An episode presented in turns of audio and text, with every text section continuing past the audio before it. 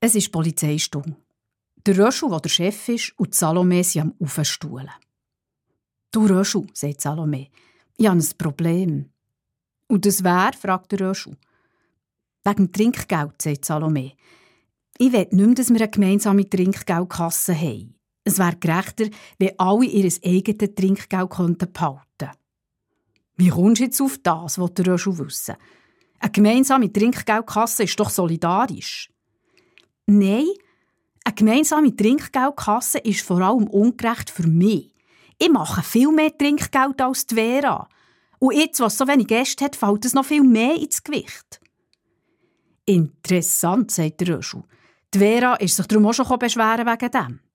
Was? ruft Salome.